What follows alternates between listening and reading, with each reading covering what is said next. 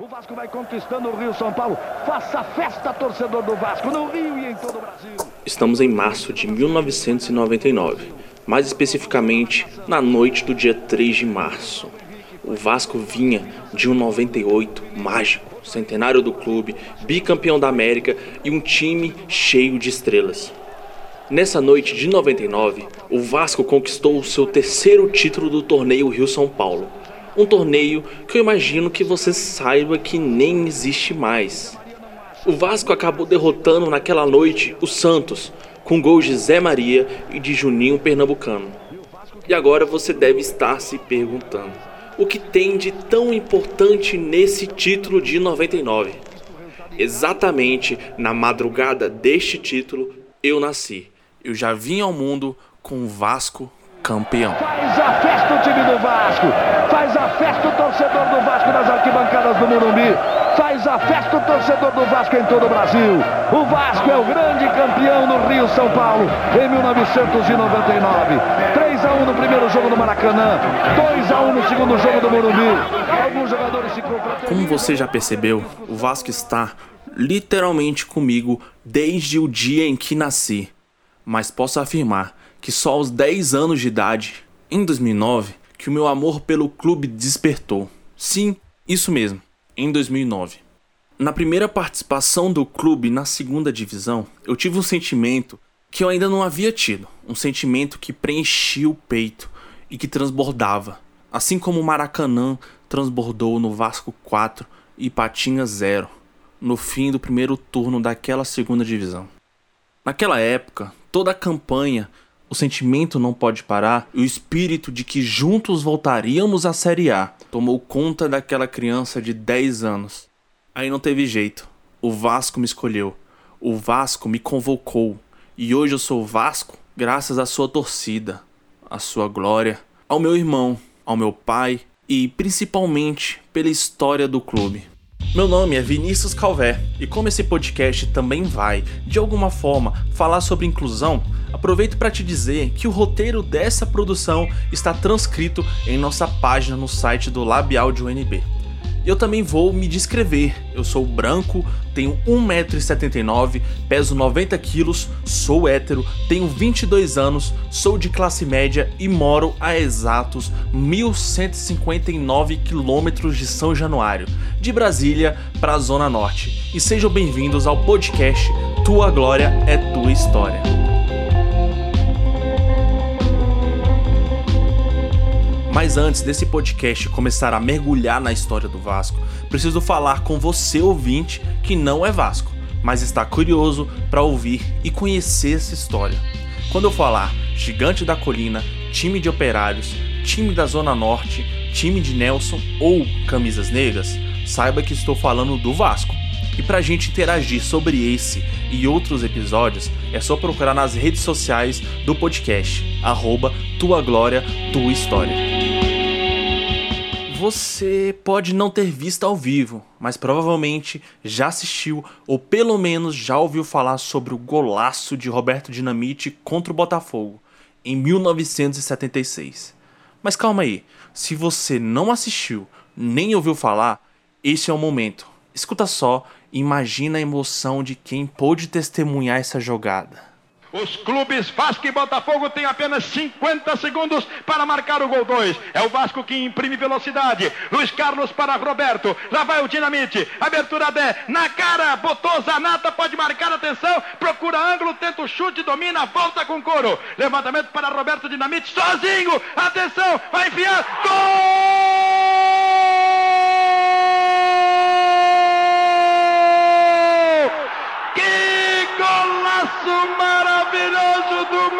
Que mora em Caxias.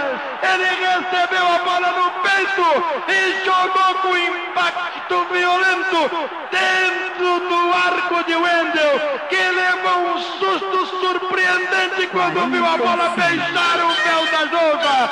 Roberto que voltou a ser dinamite. Marca Você, torcedor do Vasco, também pode não ter esse gol como favorito mas o gol do Éder Luiz na final da Copa do Brasil em 2011 marcou a mim e a toda uma geração. A campanha do título da Copa do Brasil, na verdade, foi muito marcante. E o jogaço na ressacada. O gol de cobertura do Diego Souza. Você lembra?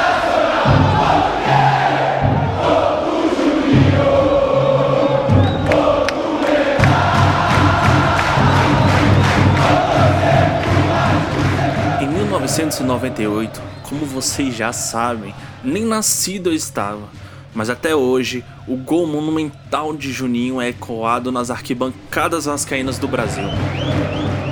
Mas ser Vasco é ser mais que torcedor de um clube com títulos e gols marcantes. Ser Vasco é saber que sem o Vasco, o Pelé talvez nem se tornaria jogador de futebol. É saber que ele foi o clube pioneiro na profissionalização do futebol no Brasil. No livro 1898 em diante, João Mirante, um dos autores, registrou esse importante feito do Vasco. Pela primeira vez, abre aspas, homens negros e brancos, pobres, seriam coroados os melhores no esporte inglês. Saber que o Vasco abriria uma porta que não teria mais como ser fechada, ainda que não tenham faltado tentativas. Fecha aspas. Ser Vasco também é saber que em 2021, aos 17 minutos do segundo tempo, Germán Cano, argentino, que chegou ao Vasco apenas em 2020, entendeu o que é ser Vasco. E assim como o clube, levantou a bandeira contra a homofobia, contra o preconceito e a favor do amor.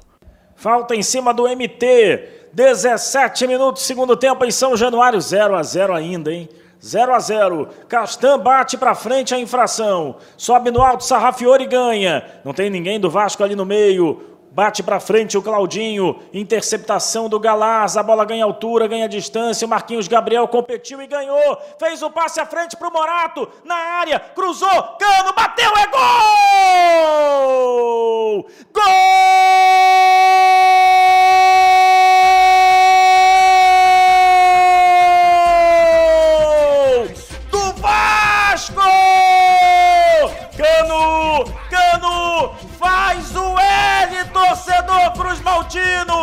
Que beleza, hein, JP? E que atitude bonita do Germancano. Ele, na comemoração, ele foi até a bandeirinha de escanteio, pegou a bandeirinha de escanteio, que a gente lembra é uma bandeira com as cores do arco-íris, a bandeira LGBTQIA. Ele foi lá, pegou, levantou, um gesto muito bonito. Germancano faz o terceiro gol dele no Campeonato Brasileiro, o primeiro do Vasco, e levou cartão amarelo por essa atitude, o, o André. Pô, cartão amarelo por conta disso num dia importante como esse é um absurdo. Vou te falar o que essa arbitragem aí brasileira tem que pensar. Naquele dia, torcedores do Vasco se degladiaram nas redes sociais e brigaram por causa do movimento do clube em apoiar a causa LGBTQIA. Também, o capitão do time resolveu publicar em suas redes sociais um post que tentava justificar seu preconceito. Você pode até estar se perguntando por que estamos falando desse tema. Nesse episódio, você entenderá o porquê o Vasco deve se posicionar contra o preconceito e pela inclusão, independente de qual seja. Mas antes de chegarmos nas glórias, precisamos falar das lutas, da nossa origem. Dias de luta, dias de glória. Mas, pensando bem, no caso do Vasco, os dias de luta também podem ser dias de glória.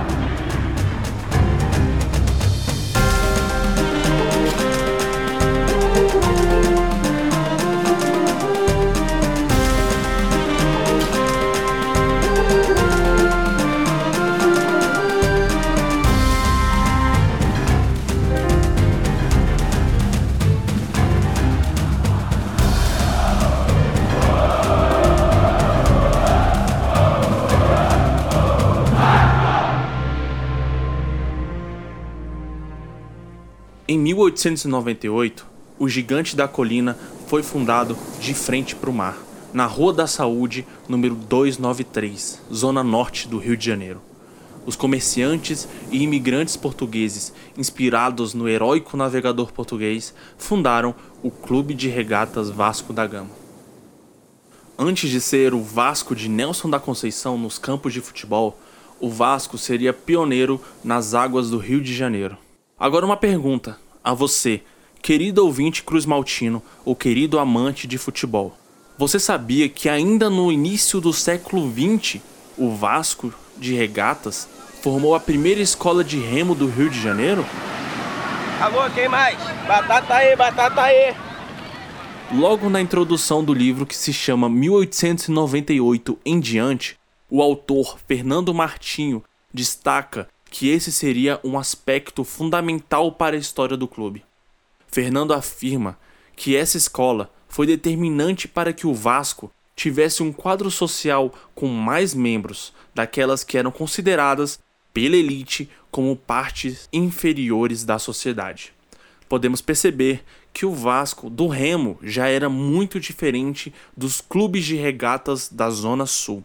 Enfim, vamos agora para 1904, quando o clube elegeu Cândido José de Araújo como o primeiro presidente não branco de uma instituição esportiva brasileira. Coincidência ou não, nos anos seguintes, o clube de regatas se tornaria campeão no remo. Hoje, graças a torcedores, temos o Centro Cultural Cândido José de Araújo, que eu pretendo conhecer assim que visitar o Rio de Janeiro. Valmer Pérez Santana é historiador e trabalha no Centro de Memória do clube e vai falar sobre a importância da homenagem feita a Cândido José de Araújo. Estamos falando de um centro cultural que homenageia o primeiro presidente negro de um clube náutico no Rio de Janeiro, que está na vida estava na vida associativa do clube desde 1901 foi eleito em 1904, reeleito em 1905, foi o presidente dos dois primeiros títulos de campeonato do Rio de Janeiro. Essa eleição do Candinho, né, essa participação do Candinho na vida associativa do Vasco, demonstra a postura democrática do clube, que ela não vem no futebol, ela vem é, desde o nascimento do Vasco. O Vasco ele é criado como um projeto de grandeza esportiva, para demonstrar a grandeza da, da colônia portuguesa no Rio de Janeiro e desde a sua fundação é um clube extremamente democrático. Do Candinho, né, essa participação do Candinho na vida associativa do Vasco, demonstra a postura democrática do clube, que ela não vem no futebol, ela vem é, desde o nascimento do Vasco. O Vasco ele é criado como um projeto de grandeza esportiva para demonstrar a grandeza da, da colônia portuguesa no Rio de Janeiro e desde a sua fundação é um clube extremamente democrático. Mas bem, voltando a 1905, preciso destacar a importância e a representatividade do Vasco àquela época. Vale a gente relembrar que a abolição da escravidão, pelo menos no Brasil, foi aprovada apenas em 1888. E apenas 17 anos depois, o Vasco teria um homem preto como figura mais importante do clube. Mas Calvé, por que é tão importante falar isso tudo? Por que não falamos logo dos camisas negras? Por que nós não falamos logo de títulos, de futebol? Eu quero saber de futebol. Calma, que eu vou te explicar. O Vasco, ele contém aspectos fundamentais no seu processo de fundação. E para chegarmos à famosa carta de 1924, precisamos entender melhor o que precedeu aquilo. Então, calma. Você que está ouvindo, tenha calma, porque quando chegarmos na resposta histórica, você vai entender melhor que nada escrito naquele ofício tão importante foi por acaso. Antes de voltarmos a falar do Vasco, eu preciso contar um pouco do início do futebol no Rio de Janeiro. Ainda segundo o livro 1898 em diante, ali em meados de 1890, na Zona Oeste, sendo mais específico ainda, em Bangu, foi dado o pontapé inicial na cidade do Rio de Janeiro ainda era um esporte praticado apenas por imigrantes britânicos que ali trabalhavam nas fábricas de Bangu. O Bangu Athletic Club seria fundado apenas 14 anos depois desse relato, em 1904. Mas vamos deixar o Bangu do Dr. Castor um pouco de lado. Se você não sabia ou se você não sabe, Charles Miller é considerado o pai do futebol no Brasil. Entretanto, Miller seria o precursor em São Paulo, enquanto no Rio de Janeiro, Oscar Cox seria o principal responsável por levar a cultura do futebol para a cidade maravilhosa. Vale dizer que os dois eram brothers, ou melhor, melhor, amigos. Oscar iniciou sua jornada em 1901 em uma partida entre Rio Cricket e amigos britânicos, ainda em Niterói, mas que já na, nessa partida, nesse amistoso, contou com um público relevante que de cara mostrou o potencial do esporte, surpreendendo tanto quem participou daquela partida quanto o jornal da época. Um ano depois, Oscar juntou alguns amigos ali do clube e juntos fundaram o Fluminense Futebol Clube, que viria a ser hegemônico nos primórdios do futebol carioca. Como essa não é a história do Fluminense, eu vou pular alguns detalhes desse processo. Beleza? Então, é importante a gente destacar que a criação do clube influenciou todos os cariocas da época. Dois anos mais tarde, do Fluminense ser fundado, já, né, lógico, pela influência da fundação do, do Clube Fluminense, em 1904, o Botafogo de Futebol e Regatas era fundado por estudantes dos colégios de elite da cidade. E para entrar nesses clubes, você não podia ser qualquer um. Segundo o jornalista e escritor Mário Filho, se você não tivesse uma boa renda, uma boa mesada, com certeza não aguentaria o tranco.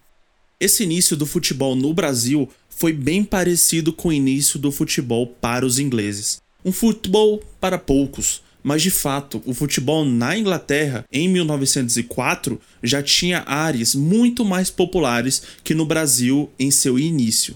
Inclusive, se você tiver interesse em conhecer um pouco mais da história do futebol, eu recomendaria fortemente para você a série da Netflix que se chama The English Game que aborda o início do futebol na Terra da Rainha. Vale muito a pena para você que tem o interesse em entender ainda mais o futebol, como que ele se iniciou e quais suas semelhanças com o início do futebol no Brasil e principalmente no Rio de Janeiro.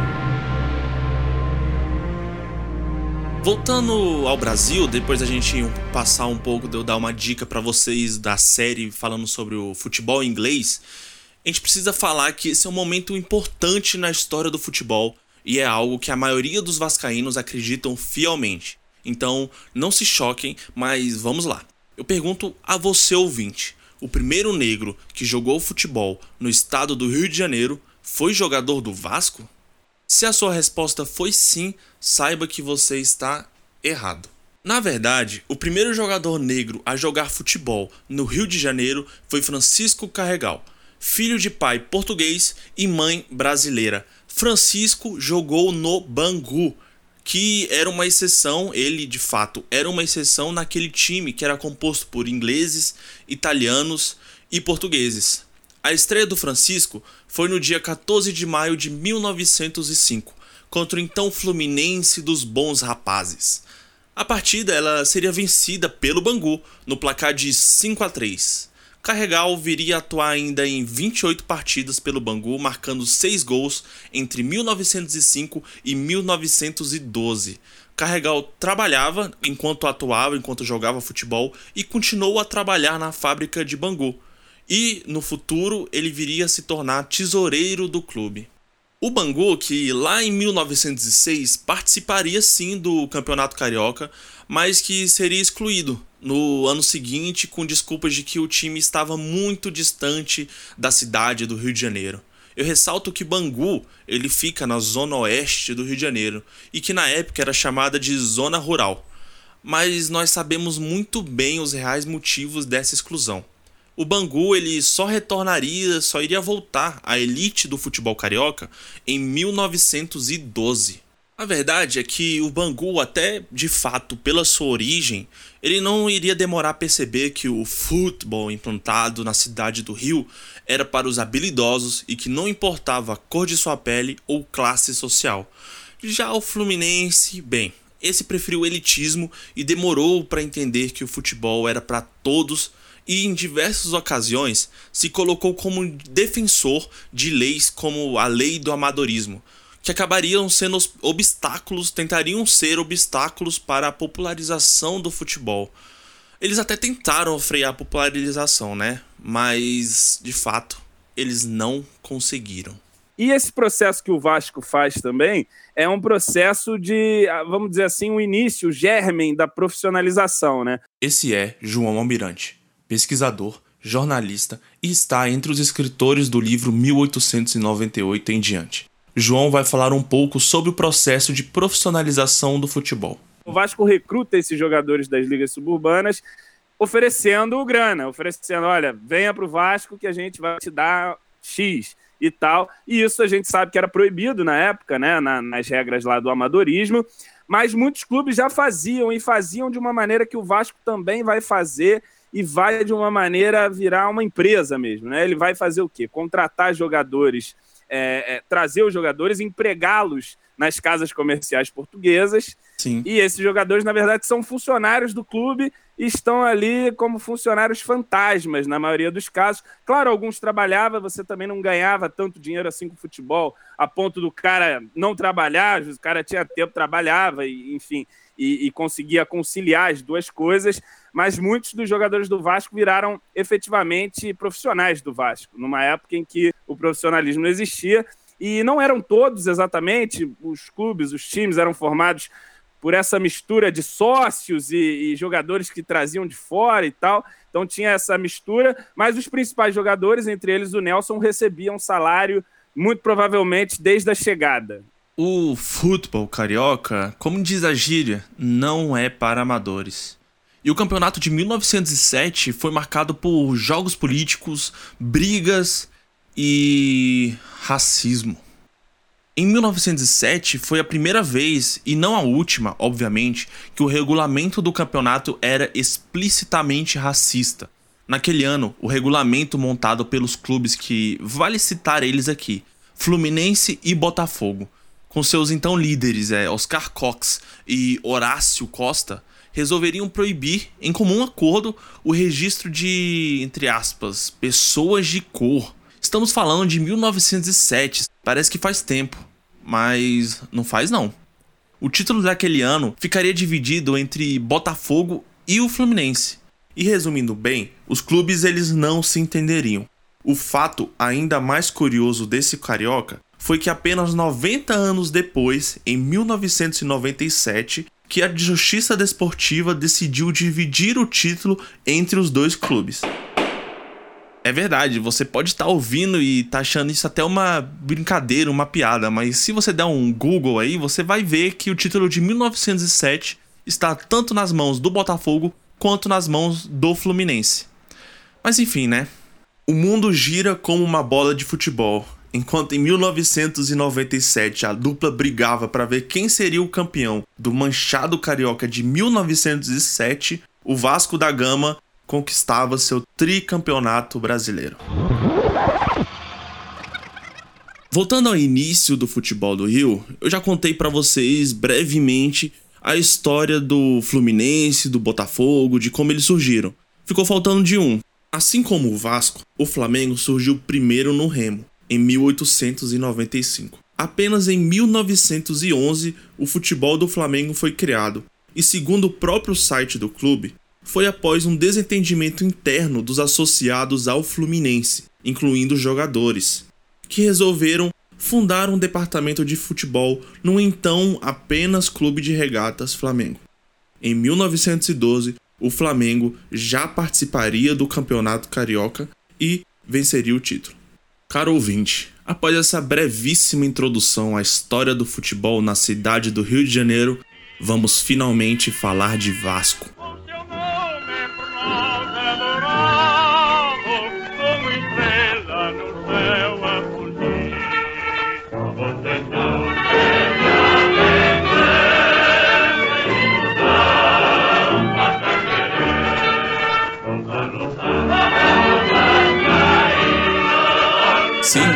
Essa música ao fundo é o primeiro hino do nosso Vasco. Mas eu vou deixar essa história para outro episódio. Eu vou falar agora uma frase que talvez te deixe um pouco chocada. Mas vamos lá. Obrigado, Botafogo. Se não fosse você, o Vasco talvez não existiria. Calma, calma, calma, que eu vou explicar essa frase. Tudo começou lá em 1913, quando o Botafogo resolveu convidar alguns jogadores de Lisboa para poder fazer alguns amistosos na então capital do Brasil. E esse evento acabou se tornando determinante para o surgimento do Vasco no futebol. Vocês devem imaginar o porquê, né? Ainda naquele ano, alguns sócios eles já tentaram criar um departamento de futebol no Vasco, mas infelizmente eles não teriam sucesso. É como meu pai fala: tudo tem seu tempo. O fato é que a enorme colônia portuguesa ficou muito empolgada. E também, quem não estaria, não é mesmo? E enquanto o Vasco ele não se tornava do futebol, começaria a chover novos clubes portugueses na cidade. E de todos esses clubes que surgiram, o que vale ser citado é o Lusitânia, que viria a ser a base do primeiro time de futebol do Vasco. Demorou um pouco, foram dois anos, mas em 1915 o Lusitânia passaria a ser o time das camisas negras e da cruz vermelha no peito. Sim, o Vasco entrou no futebol apenas em 1915 e antes de ir para a liga principal, o Vasco disputou as divisões inferiores do Campeonato do Rio. E em 1919 iniciaria a base para o lendário time dos Camisas Negras.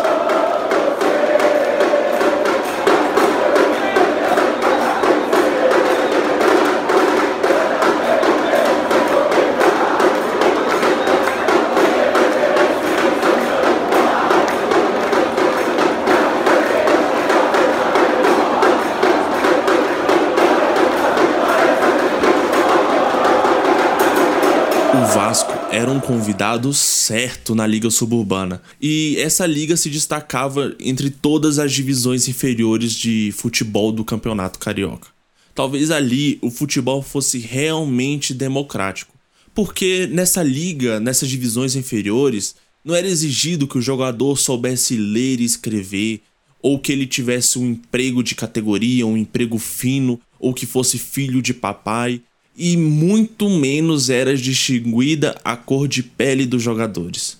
O clube ele disputava os campeonatos mais populares e por conta dessa sua origem na Zona Norte e claro por conta da enorme colônia portuguesa acabou ganhando uma relevância muito grande, maior até mesmo dos que já estavam disputando os campeonatos há alguns anos. O Vasco, ele crescia no interior, crescia entre a zona periférica para apenas em 1919 trazer os principais jogadores de um dos principais times das ligas inferiores, os jogadores do Engenho de Dentro, que viriam a se tornar players, jogadores do Clube de Regatas Vasco da Gama. E um desses jogadores que fazia parte do Engenho de Dentro é Nelson da Conceição. Não, não só o Nelson, mas como todo aquele time do Vasco de 23, ele, ele é um marco na história do futebol carioca, brasileiro e, por que não, mundial, né? João Almirante explica sobre como o Nelson e todo o elenco campeão de 1923 impactou a história do futebol depois vai impactar no Brasil e o Brasil vai impactar o mundo com seu futebol de uma forma muito grande, muito baseado nessa mistura que o Vasco já promovia lá desde os seus primórdios, né? Uhum. Um futebol em que negros, mestiços, brancos, um time multirracial de pobres, de trabalhadores braçais que simplesmente chega e vence o campeonato na capital federal, um campeonato que só tinha sido vencido por times exclusivamente brancos ao longo de toda a sua história, exclusivamente da elite, né? Só tinham vencido o campeonato até 1923 o Fluminense, o Flamengo, o Botafogo, o América e o Rio Cricket. Veja você, um hum. time que tinha o cricket no nome, que era um time exclusivamente inglês que vence o campeonato, se não me engano, de 1912. Não é o Rio Cricket, não, é o Paysandu. Nelson da Conceição é sem sombra de dúvidas um dos personagens mais importantes para a construção desse Vasco. Só que apenas com Nelson da Conceição, o Vasco não conseguiria ser campeão. E em 1922, o Vasco ele foi ousado e em uma clara demonstração de força contratou o técnico uruguaio Ramon Plateiro, que estava empregado no nosso futuro maior rival, Flamengo. Com o treinador, o Vasco venceu todas as divisões inferiores para, enfim, atingir o mais alto nível do futebol carioca. E o gigante da colina finalmente mediria força contra os grandes da cidade e da Zona Sul.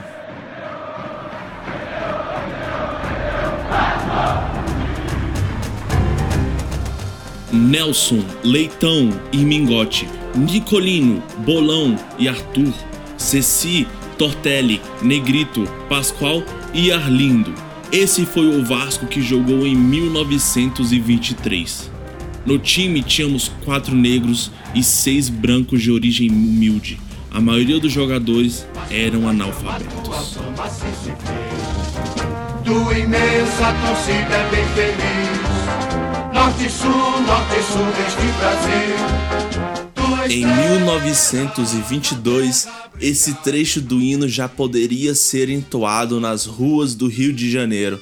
O clube já era detentor da maior torcida da cidade, mesmo quando ainda jogava em ligas inferiores. O Vasco, ele arrastava multidões e, obviamente, na sua estreia em 1923, lá no campo do Botafogo em General Severiano, a torcida iria mostrar suas caras. Se não existisse, deveria ser inventada. Definiu o jornal O Imparcial da época. A estreia no campo não empolgou, mas conforme foi ilustrado no livro 1898 em diante, o empate ele seria comemorado pelos times da Zona Sul. A torcida do Gigante ela era muito diferente a torcida era barulhenta e ela estava muito, muito entusiasmada com a estreia na elite do Campeonato Carioca. Contra tudo e contra todos não poderia ser mais real. Um cronista do jornal Correio do Amanhã, curiosamente que também era dirigente do Flamengo, denunciaria um jogador irregular do Vasco. Bom, a piada é pronta porque na verdade descobriram que o jogador irregular era do time adversário, o que resultou em mais dois pontos para o gigante da colina. Hoje o clássico é conhecido como o clássico dos milhões, porque arrasta milhões de fãs e apaixonados. E em 1923, Vasco e Flamengo já tomariam protagonismo. E no primeiro jogo, já daquele ano, o clube da Zona Norte derrotaria o clube da Zona Sul pelo placar de 3 a 1. Já no segundo jogo, o evento ele traria um ar de revanche. E para todos os clubes de sociedade da Zona Sul, após uma longa semana de treinamentos e muito foco, o Flamengo conseguiria a sua revanche. Seria uma vitória, comemorada não só pelos rubro-negros, mas também por Fluminense e Botafogo. Aquela vitória representava um triunfo da elite sobre o time de operários mas a alegria deles durou pouco. No dia 12 de agosto de 1923, no aniversário do herói Nelson da Conceição, o Vasco se consagraria o campeão carioca, com dois gols de Negrito e Ceci. E pela primeira vez, homens negros, homens brancos, no mesmo time, seriam campeões, juntos, em pé de igualdade. E assim o Vasco abriria uma porta que jamais seria fechada. E olha, tentaram fechar essa porta. Um time de negros, operários, analfabetos da Zona Norte, esse time não poderia ser campeão carioca mais uma vez. Jamais. E você deve lembrar que nós já falamos da Meia aqui neste programa. Bom, nós estamos chegando na resposta histórica. Mas antes de falarmos do documento em si, nós precisamos entender todo o contexto daquela época. Pensando em barrar o avanço no futebol do gigante da colina, os quatro grandes da época, América, Botafogo, Flamengo e Fluminense, e vale ser citado aqui também o Bangu, fundaram a Associação Metropolitana de Esportes Atléticos, a AMEA, com o pretexto de moralizar o futebol Bom, isso chega a ser engraçado logo depois de um time de negros operários da Zona Norte e analfabetos ser campeão do título carioca, né? Parece, parece até ser uma coincidência. Só que não. A Liga Metropolitana, onde o Vasco se consagrou campeão, de imediato ela iria deixar de existir, porque não fazia sentido a liga continuar existindo sem os quatro outros grandes clubes. O Vasco ainda não tinha tanta força política assim para segurar uma liga. O gigante na colina, bem, no entanto, ele se manteria com o pé atrás e os conselheiros vascaínos eles resolveriam ali instalar uma comissão para avaliar quais eram as intenções da AMEA. Precisamos lembrar que o Vasco era o melhor time da cidade, era o atual campeão. O clube tinha a maior torcida também da cidade. e, consequentemente, era o clube que trazia a maior receita às bilheterias. Então, o Vasco ele acabaria buscando seu lugar ali na mesa do clubinho da Meia.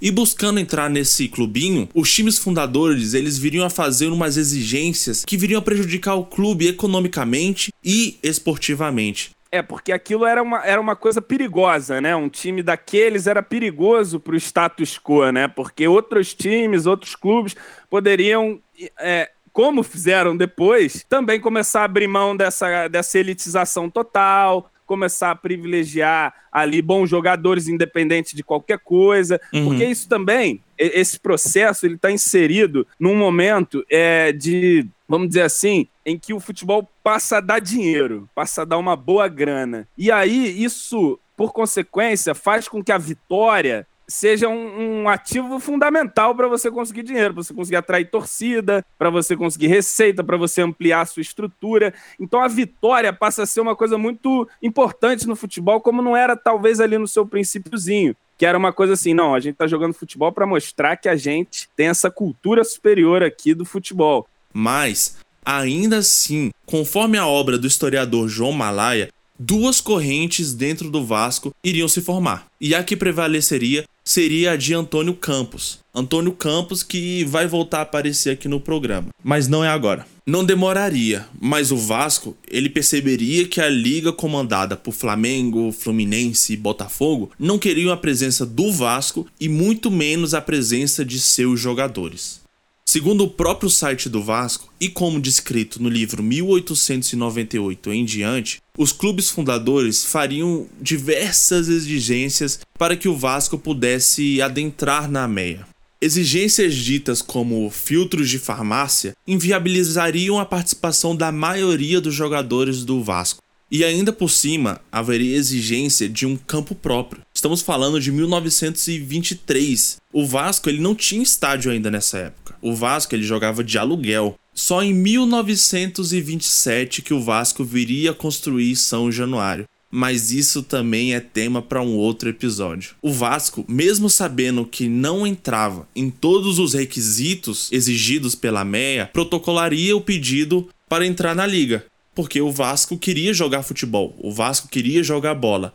E obviamente esse pedido não seria aceito. A AMEA ainda exigiria que 12 dos seus jogadores fossem excluídos. E coincidência ou não, todos negros e operários.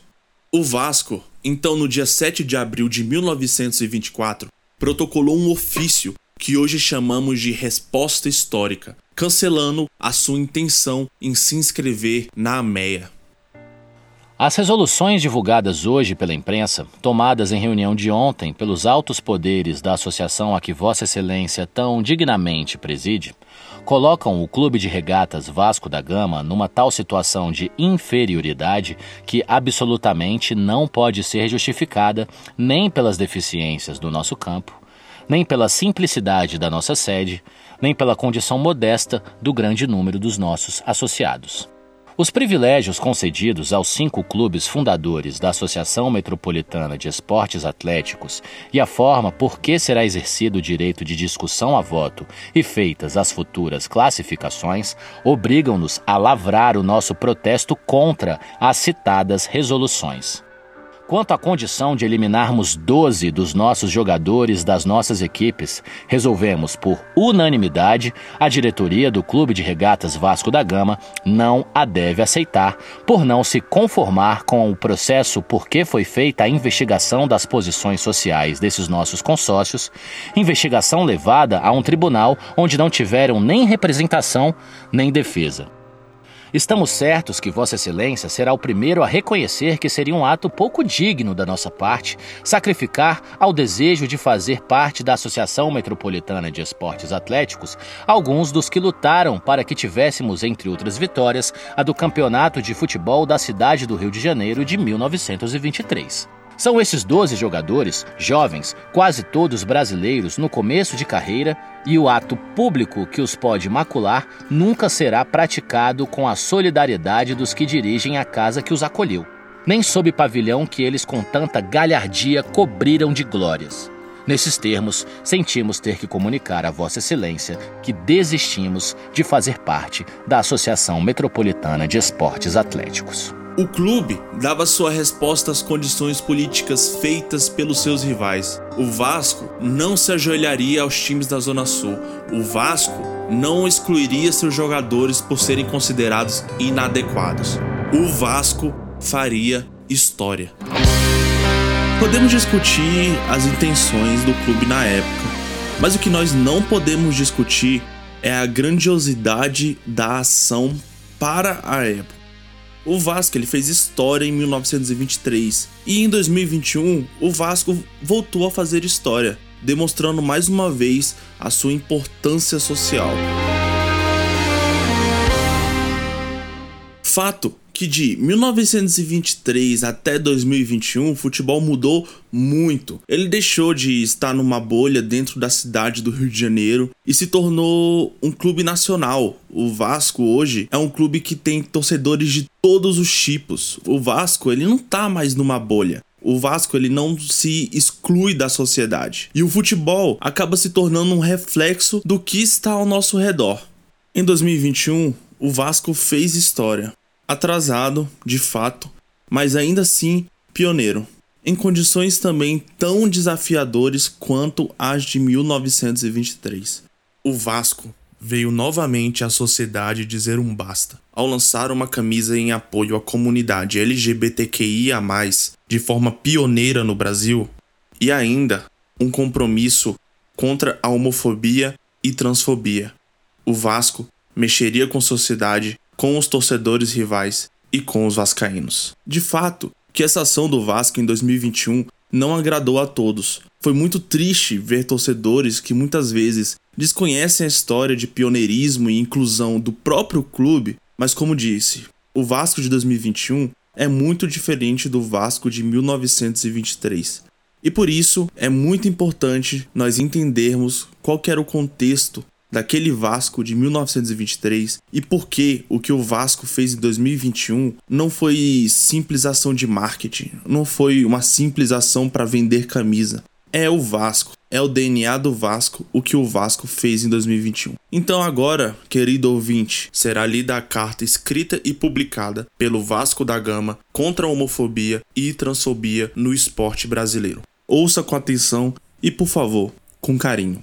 O mundo dos esportes não é um espaço que aceite as mudanças com facilidade e leveza.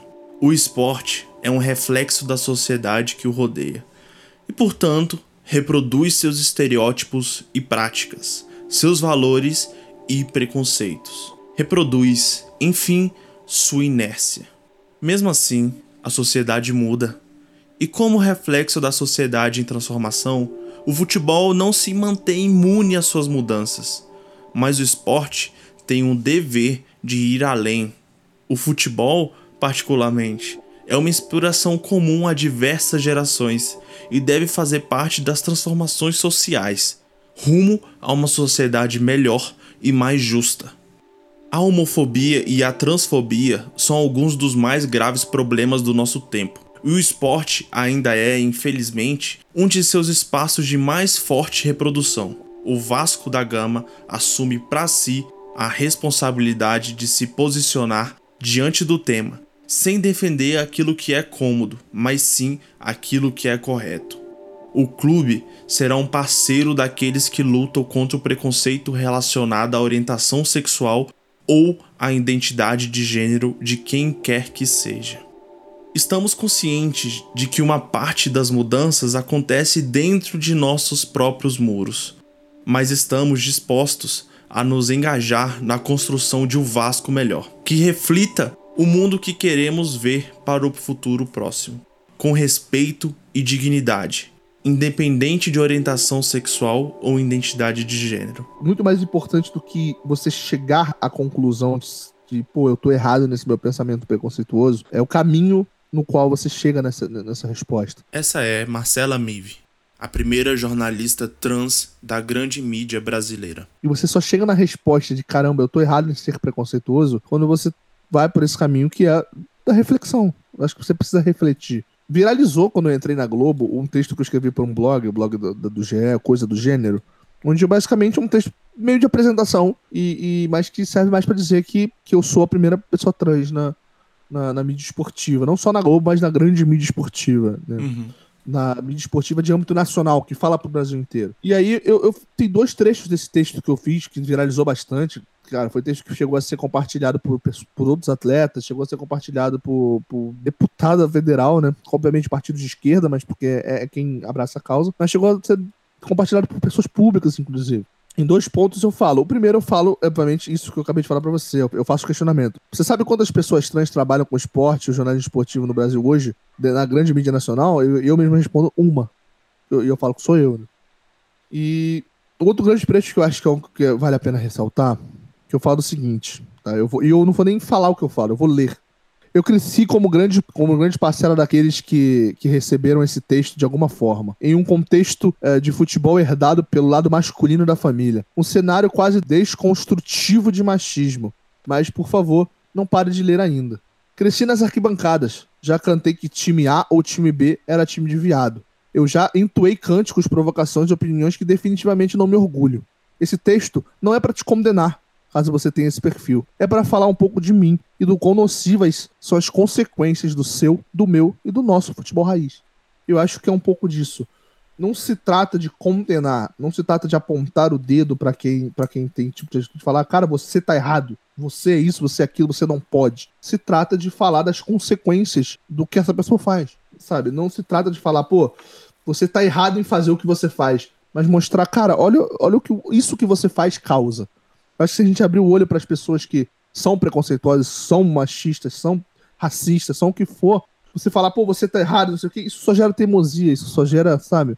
Você tem que mostrar para essas pessoas que, que, que, pensam diferente de você as consequências do que você pensa, as, conse as consequências do que ela pensa, perdão, as consequências das atitudes. Cara, quando você é racista, quando você é machista, quando você é homofóbico, transfóbico, o resultado é isso aqui, sabe? Se você procurar, qualquer pessoa que está ouvindo procurar na internet, milhares de casos de, relacionados a, a, a pessoas trans, cara, são bizarros, são bizarros, bizarros. Eu não quero nem entrar para esse lado, mas só para dar um exemplo mínimo, teve um caso na Rússia de uma mulher trans que, que quando que contou pro namorado que era trans, o namorado matou ela, esquartejou ela e fritou ela e depois deu descarga.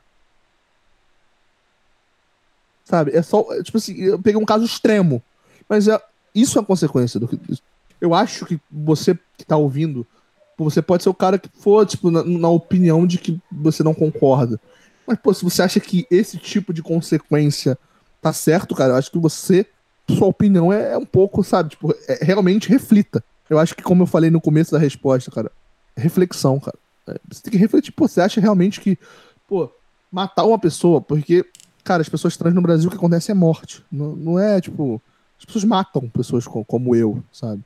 É, cara, você realmente acha certo? Você que tá contra, você que não é a favor, de... você realmente acha certo matar? Reflita. Reflita, reflita de verdade. Eu acho que a reflexão é mais importante.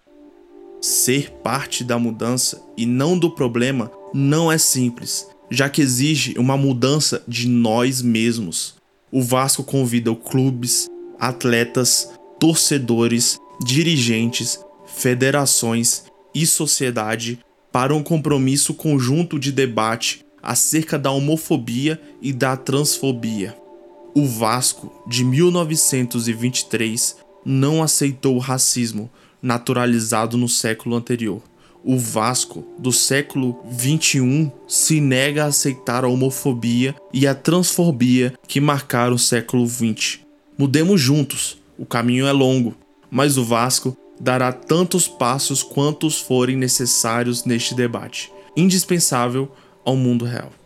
Independente da sua orientação sexual ou identidade de gênero, somos todos iguais. O Vasco da Gama nasceu como time de todos e continuará sendo.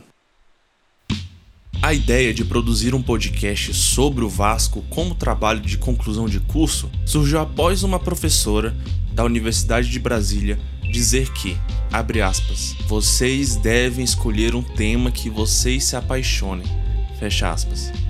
E a primeira coisa que me veio à mente foi o Vasco. Mas o que falar do Vasco? O Vasco para mim é sobre pertencimento, é sobre acolhimento. O Vasco é sobre resistência e ser Vasco é isso.